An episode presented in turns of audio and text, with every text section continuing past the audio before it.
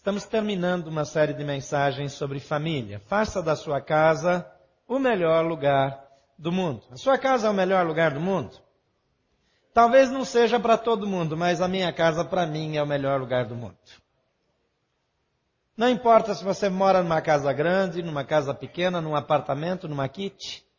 Onde você mora, as pessoas com as quais você se relaciona, as pessoas que você ama, devem transformar juntamente com você aquele espaço no melhor lugar do mundo. A Bíblia diz que é melhor você comer um pedaço de pão em paz do que ter um banquete no meio da confusão, da intriga, da briga. Quase todo mundo sabe a diferença. Quando nós estamos vivendo em conflito, quando nós nos relacionamos mal com pessoas que nós amamos, quando a gente não se entende, quando a gente não fala a mesma linguagem, quando a gente se comunica mal, quando as coisas estão é, é, é, desorganizadas, quando os relacionamentos estão mal, então a nossa casa se torna um inferno e não o melhor lugar do mundo. Quantos aqui já tiveram períodos que não gostariam de voltar para casa? Não levanta a mão não, vai que alguém veja. A gente está na internet aí, pode comprometer. Tem gente que demora para voltar para casa. Mas eu quero dizer que Deus pode mudar a sua casa. E se a sua casa já é boa, ela pode ficar muito melhor. Se o seu casamento é bom, ele pode ficar muito melhor. Se o seu relacionamento com seus irmãos, com seus primos, com os amigos que moram juntos, quem mora aqui com amigos, que não mora com a família, mas divide o apartamento com alguém, levanta a mão. Essa é a sua família agora. Esse lugar você precisa investir. É nesse lugar. É, é, isso é o mais próximo de uma família que você tem. Às vezes nós não temos um parente perto, mas tem um bom vizinho. A Bíblia diz que tem amigo que é mais chegado do que um irmão.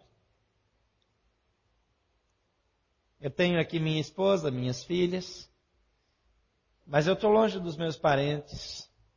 Mas eu encontrei nessa igreja uma família que me abençoa demais. Quando eu estou cansado, eles percebem. Quando eu estou estressado, me acalmam. Quando eu estou perturbado, oram por mim.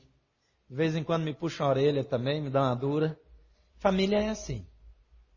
Deus quer que você viva bem.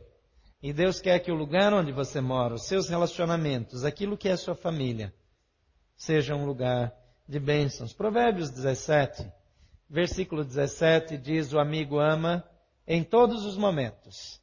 É um irmão na adversidade. Quando a coisa fica ruim, ele é um irmão. Vamos ler juntos? O amigo ama em todos os momentos. É um irmão na adversidade. Você tem um amigo assim? Tem gente que não tem. Eu não vou pedir para levantar a mão, pedir no primeiro culto. Quem tem, um monte de gente não levantou a mão, fiquei com dó. Quem não tem um amigo de verdade, é, é muito triste. Você não ter com quem abrir o coração. Gente, coisas boas e coisas ruins acontecem com todo mundo. Todas as pessoas, as bem-sucedidas, as mal-sucedidas, todas têm coisas boas e coisas ruins. Mas quando nós temos alguém que nos entende, que a gente não precisa fingir que é melhor, que você pode ser autêntico, que você não precisa ficar se controlando. Esse amigo ele se torna um irmão na hora da luta. Quem já passou por dificuldades e teve alguém para apoiar sabe a diferença que faz. Agora, quem passou por dificuldades e não teve ninguém, que momentos miseráveis são esses? Então Deus quer que você se relacione bem, que você tenha amigos, mas às vezes nós não sabemos demonstrar amor. E aí nós não cativamos as pessoas. E a questão de demonstrar amor não é só como demonstrar, é também como amar. Porque eu não posso dar o que eu não tenho. Às vezes eu quero demonstrar amor, mas eu não amo de forma profunda. Às vezes eu quero que as pessoas pensem que eu amo, mas isso não vem lá do coração. É um esforço. É, quando a gente faz alguma coisa por esforço, que você sempre tem que concentrar para fazer, de vez em quando você esquece. De vez em quando você volta ao normal. E aí todo mundo vê quem você é de fato. Talvez você já conviveu com alguém que num momento de pressão você viu quem de fato era. Os chineses dizem que é a água fervente que revela a qualidade do chá. É na pressão. É no momento de tensão. É, é, é nas horas difíceis que nós sabemos quem é quem. Quando está tudo bem, fica fácil. Mas naquela hora pegada, é que nós observamos, nós percebemos quem as pessoas são. Então, se nós queremos amar de fato, se nós queremos demonstrar amor, então nós precisamos ter o tipo de amor que é o único que sobrevive às grandes dificuldades. Em primeiro lugar, se você quer amar e demonstrar amor, decida amar incondicionalmente. Diga incondicionalmente. É mais fácil amar quando eu me sinto amado. É mais fácil demonstrar amor e carinho quando eu recebo amor e carinho, mas quando eu não recebo. Quando, a, quando o Novo Testamento foi escrito, alguns dos cristãos eram escravos. Naquela época tinha escravos. E aí a Bíblia ensina como o escravo pode amar o dono, que não é justo, que o trata como sendo alguém menor, menos importante. Quando tudo vai bem, é fácil amar. Mas a Bíblia fala que nós podemos amar incondicionalmente. É um modelo de amor. Veja em Efésios 5, versículo 1 e 2.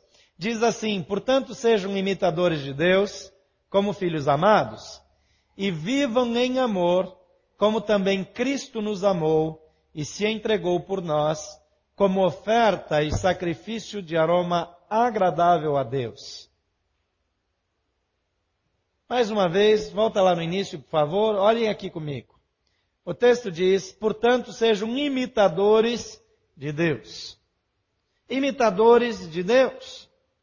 Olha para o tipo de demonstração de amor que Deus dá.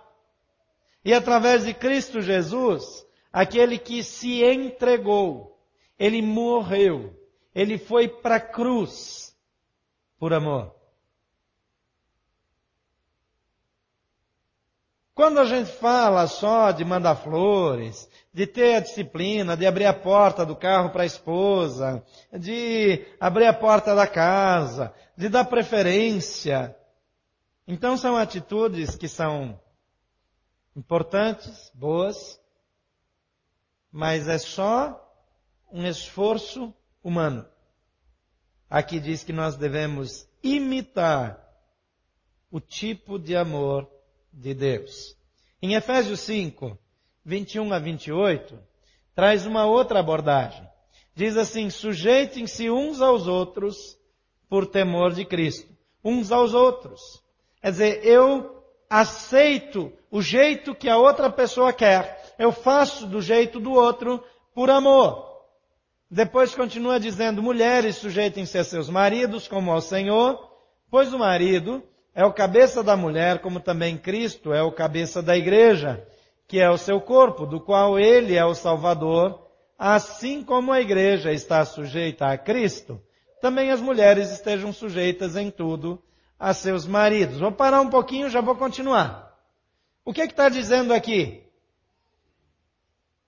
Primeiro o texto de sujeitos-se uns aos outros, todo mundo. Agora está olhando para dentro de casa, está dizendo, mulheres, assim como é para todos sujeitarem-se uns aos outros, sujeitem-se também aos seus maridos. Fazendo isso por amor, por amor a Jesus. Uma mulher só vai se sujeitar a um homem se for por amor. Não é verdade? A maioria das mulheres acredita que as mulheres são mais inteligentes que os homens, ou não? Vocês concordam comigo, mulheres, que as mulheres têm mais sensibilidade e percebem as coisas mais rápido do que os homens? Como é que se sujeita para um cidadão desse? O que, é que a mulher faz quando se perde no trânsito? E o ogro ali do lado faz o quê?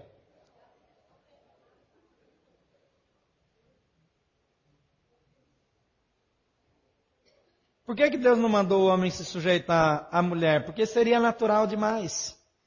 Seria fácil. Então, por amor é porque é difícil mesmo, é um sacrifício. para demonstrar amor. Agora veja que a história não para aqui. Maridos, amem as suas mulheres assim como Cristo amou a igreja e entregou-se a si mesmo por ela para santificá-la, tendo-a purificado pelo lavar da água mediante a palavra e apresentá-la a si mesmo como igreja gloriosa, sem mancha, nem ruga ou coisa semelhante, mas santa e inculpável. Da mesma forma, os maridos devem amar as suas mulheres como a seus próprios corpos. Quem ama a sua mulher, ama a si mesmo. Está dizendo que o marido precisa expressar o amor da mulher a ponto de morrer por ela. Quer dizer, dá na mesma. A mulher se submeter ao marido é morrer mesmo. Então o marido tem que amar do jeito que está pronto para morrer pela esposa. Agora veja que o texto antes diz: sujeitem-se uns aos outros. Aí você diz: glória a Deus, eu sou solteiro, sou solteira. Não, você também. Você está dentro. Você não tem um marido, não tem uma esposa, mas você tem um colega de quarto, você tem um colega de apartamento, você tem um colega de faculdade, você tem um colega de trabalho, você tem amigos e você vai sujeitar-se por amor. Isso não é perder a liderança. Isso não é perder a sua personalidade. Isso é demonstrar amor da maneira como Deus demonstra. Como é que Jesus amou a igreja? Ele veio a esse mundo e ele não exigiu nada da igreja, ele serviu a igreja. Ele não exigiu da igreja que se ajoelhasse diante dele e fizesse o que ele quisesse. Ele é que ensinou, ele é que curou, ele é que deu a mão, ele é que foi ao encontro, ele cuidou das pessoas que ele veio servir. Então diz o texto, mulheres sujeitem-se ao marido como a igreja a Jesus. Isso ficou meio ruim, porque a igreja é tão autônoma com Jesus. Mas quando diz maridos, amem as mulheres como Jesus amou a igreja e complicou tudo. Então eu disse no primeiro culto que essa, esse texto não é sobre sujeição feminina, é sobre desespero masculino. Porque a tarefa de amar como Deus ama é muito grande. Solteiros precisam amar o próximo tanto quanto casados. O casado tem a oportunidade de conhecer melhor as feiuras do seu cônjuge. Sabia que você tem áreas que são muito feias na sua vida? Psicólogos chamam isso de áreas tanáticas. Áreas mal cheirosas. Áreas onde a sua personalidade é feia. Onde você se torna desprezível Todos nós temos. Todos nós temos coisas em nós que fazem com que os outros queiram nos evitar. Amar como Deus amou é conhecer essas áreas tanáticas e continuar demonstrando amor. É mole para a gente, não é? O desafio de amar como Deus ama é um desafio extremo e Ele quer que nós vençamos esse desafio. Em segundo lugar, abandone intencionalmente toda forma de egoísmo. Abandone, leia comigo, intencionalmente. Intencionalmente. Diga assim, eu sou egoísta. Você não gosta de dizer isso, né? Eu também não, mas é verdade. Todos nós temos áreas nas quais nós somos egoístas. Eu tenho direito, afinal de contas eu fiz isso, afinal eu comprei, eu conquistei, eu posso, eu quero, eu exijo. Sabe no trânsito quando a gente acha que pode ultrapassar por qualquer lado e desrespeitar a lei? Isso é egoísmo. Porque eu me considero superior. Eu, eu compartilhei já na primeira celebração, eu estava chegando na igreja hoje, e tinha uns carros meio lerdos assim na minha frente, né? É, é, alguém é, é, fez um comentário indevido sobre isso essa semana. é, é, que leu no carro da frente gentileza gera gentileza. E aí ele leu e disse que o que deveria estar escrito é gentileza gera gentileza. Está tudo errado. Mas às vezes a gente acha assim, né? Às vezes a gente reage desse jeito. Então tinha motorista estimulando a minha gentileza na minha frente. E um daqueles que acha que pode fazer qualquer coisa no trânsito vem passando pelo acostamento. Mas eu que sei que a, o acostamento acaba bem aqui na frente da igreja. Eu fiquei até feliz quando ele passou. Aquele, aquele sorriso pecaminoso. Porque não demorou, ele estava lá parado com o pisca ligado, tentando voltar. Eu olhei para ele com uma, uma alegria no coração, uma satisfação, assim. Porque eu fiquei feliz que ele se deu mal. Foi. Ele disse, ah, fica aí agora, tomara que fique uma fila até a ponte aqui atrás de mim. Porque nós somos desse jeitão. Nós somos assim mesmo, essa caricatura mal feita, esse, esse jeitão errado. A gente, em vez de se alegrar com as coisas boas, a gente se alegra que ele se deu mal. Eu gostei. Eu não tive tempo de pedir perdão ainda. Deixa eu curtir mais um pouco depois da celebração. Eu, eu vou resolver esse negócio. Mas sabe, eu tenho que escolher numa situação dessa reduzir a velocidade e dizer, moço, por favor, entra. Sem acelerar e dar na porta dele. É intencional. Dizer não para os meus impulsos egoístas é uma decisão que eu tomo. Eu preciso fazer isso todos os dias. Na hora de me sentar para comer, na maneira como eu trato o garçom que me serve. Alguns cristãos acham que eles podem ser totalmente diferentes de Jesus na hora que não se sentem bem atendidos pelo garçom e dizem: Eu estou pagando, eu exijo. Você é a única Bíblia que aquele garçom vai ler quando você está sentado ali naquela cadeira. Seja gentil. Trate ele da maneira que você gostaria de ser tratado.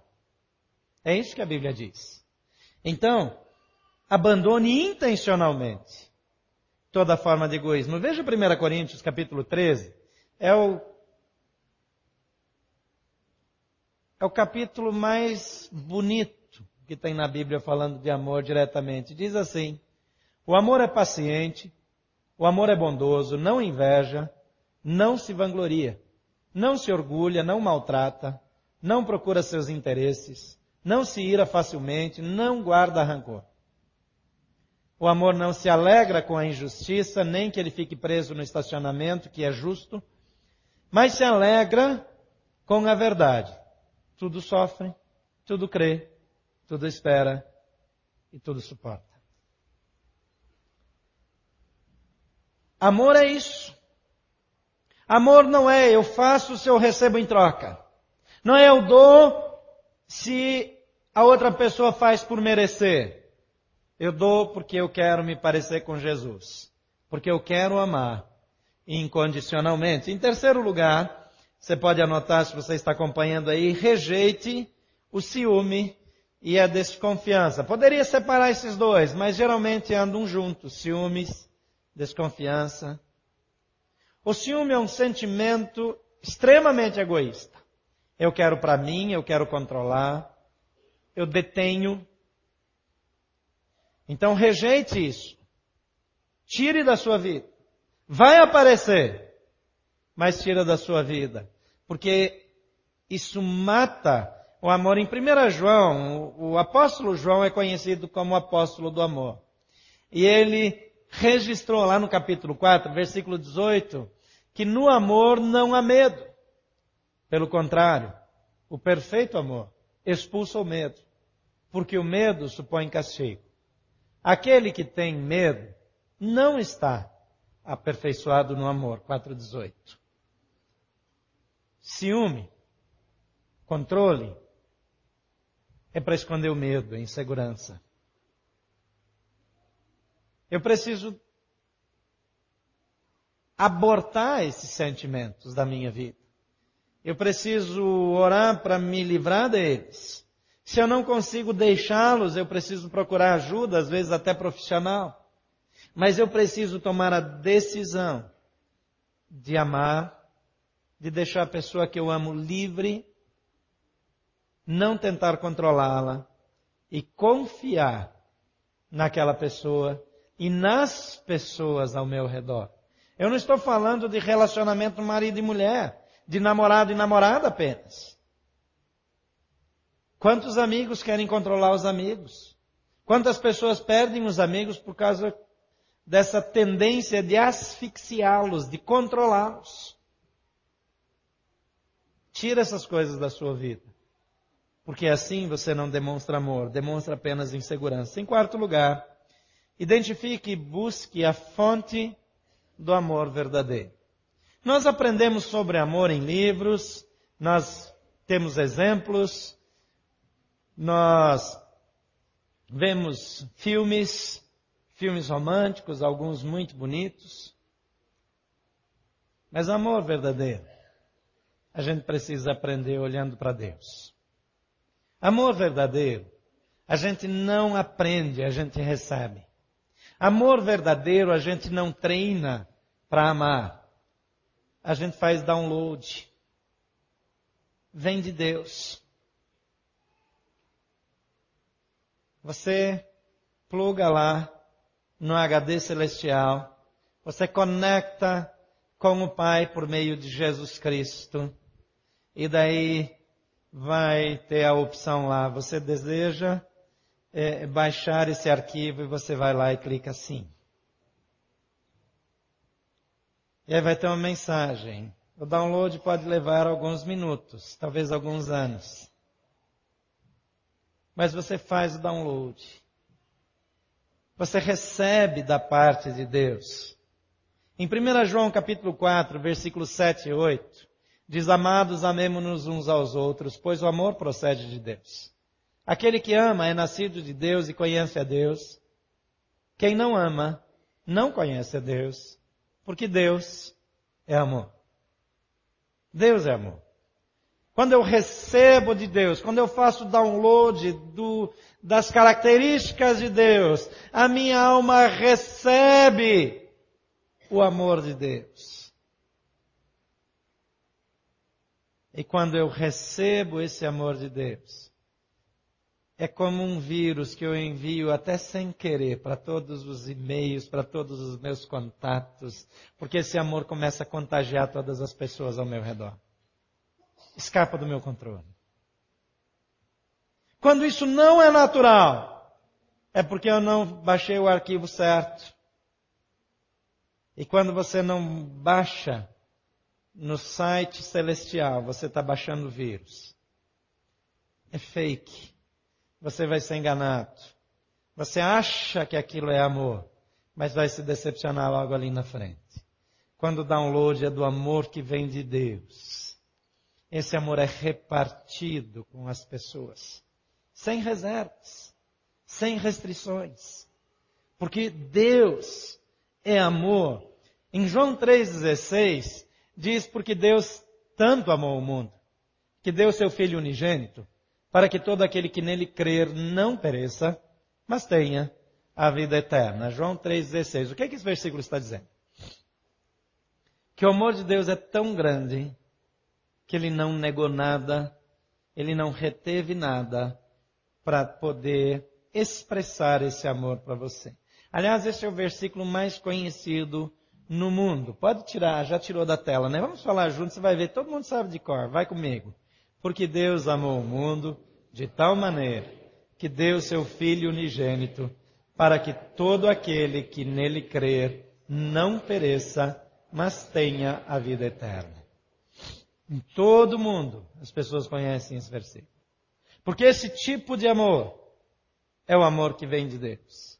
Esse tipo de amor não pode ser ensaiado, não pode ser treinado em terapias, não pode ser é, apresentado através de esforço humano. É download. Vem para a sua vida, porque você abre a sua vida para Deus. Em João 15, 13, diz que ninguém tem maior amor do que este, do que aquele que dá a sua vida pelos seus amigos. Mais uma vez, vamos juntos? Ninguém tem maior amor do que aquele que dá a sua vida pelos seus amigos. Ele já deu a vida por você. Para que esse amor flua para dentro da sua casa. Para que esse amor mude a sua história. Para que esse amor ajude você a amar aquela mãe que você não entende. Que é indelicada, inconveniente com você. Aquele pai que é rude, que é grosseiro aquele amigo que é mentiroso, que é infiel, aquele marido que é grosseiro, aquela esposa indiferente. É esse amor que nos habilita a amar sem restrições. Você já recebeu o perfeito amor de Deus? Você já conectou? Você já se conectou no iCloud divino? Você já fez uma conexão com o Rei dos Reis, com o Senhor dos Senhores, por meio de Jesus Cristo?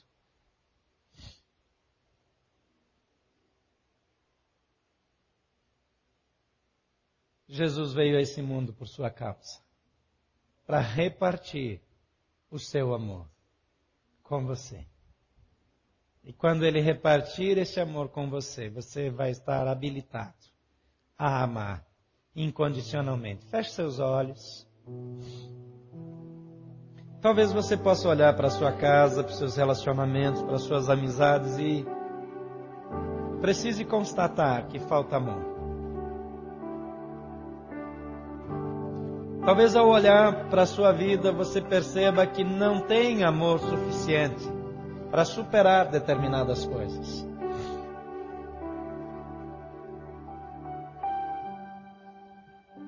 Mas a Bíblia diz que Jesus, Ele ama você. Ele se importa com você. E Ele está pronto para repartir o seu amor, que vai encher a sua vida, a sua alma, as suas emoções, e vai se tornar natural para você amar as outras pessoas. Talvez você tenha dificuldade para perdoar. Talvez você reconheça que a pessoa que você deveria perdoar, não merece ser perdoada. E talvez você tenha razão, provavelmente. Mas o fato é que a presença de Jesus pode mudar a sua vida. E a maneira de receber esse amor é dizendo: Jesus, eu quero receber. Jesus, eu quero que o Senhor, que é amor, entre na minha vida. Eu quero que esse amor se torne a minha vida. Eu quero que a tua graça, o teu favor venham para mim eu te recebo como meu Senhor e meu Salvador. E a gente faz uma oração mais ou menos como essa. Pode repetir comigo? Diga: Senhor Jesus, eu reconheço que ainda não tenho esse amor em mim, mas eu quero ter. E para receber esse amor, que se expressa através do Senhor, eu te recebo em minha vida como meu Senhor e meu Salvador. Entra no meu coração muda a minha vida, muda a minha história, porque eu creio que o Senhor veio a esse mundo e morreu numa cruz para me dar esse amor. Em nome de Jesus. Pode continuar com seus olhos fechados. Se você quer validar esse amor, se você quer estabelecer essa conexão, se você quer fazer esse download para a sua vida. Se você quer de fato receber Jesus no seu coração, na sua vida, eu quero que você levante uma de suas mãos dizendo: É comigo, é comigo, eu quero. E mantenha essa mão erguida enquanto eu oro por você. Essa mão não é para mim. É você dizendo: Eu quero Jesus na minha vida. Mantenha sua mão erguida. É entre você e Deus, mais ninguém. E diga: Eu preciso, eu quero Jesus. Pai, em nome de Jesus.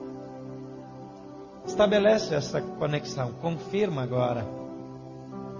Essas mãos erguidas, cada uma dessas mãos está dizendo: Eu quero o teu amor, a tua vida, a tua presença, a tua graça, o teu favor. Eu te recebo como Senhor e Salvador. Toma essas vidas. Papai, que essa conexão seja por toda a eternidade. Que elas possam viver o teu amor, a tua presença, a tua graça, o teu sobrenatural. Papai, que o falso amor espalhado por Satanás, que todo o engano do diabo seja desfeito, seja por terra, e que o perfeito amor de Jesus flua para cada uma dessas vidas agora, em nome de Jesus Cristo. Amém. Eu quero fazer mais uma oração. Continue com seus olhos fechados, pode baixar sua mão. Há outras pessoas que estão aqui, que já receberam a Jesus, mas o seu sistema operacional está travando, não está dando certo. Existem feridas na sua vida, existem mágoas, talvez pecados, coisas que outros fizeram contra você, e por alguma razão o amor de Deus parou de fluir da sua vida. Então, nesse momento, eu quero orar para que você receba a manutenção do Espírito Santo de Deus, que tira as feridas, que cura, que remove tudo aquilo que impede que o amor flua através da sua vida. E se você crê que já recebeu o amor de Jesus, mas por alguma razão você tem dificuldade para que esse amor flua através de você, eu quero que você corajosamente levante uma de suas mãos. Eu vou orar por você agora. Pai a vários filhos e filhas que por qualquer razão o amor de Jesus parou de fluir através da vida delas. Ó Pai, desobstrui todos os canais. Purifica, Pai. Traz perdão, restauração, reconciliação. Renova todas as coisas para que o teu amor encha essas pessoas e a partir da vida delas possa fluir para todas as direções traz cura e restauração para o teu povo. Em nome de Jesus. Amém.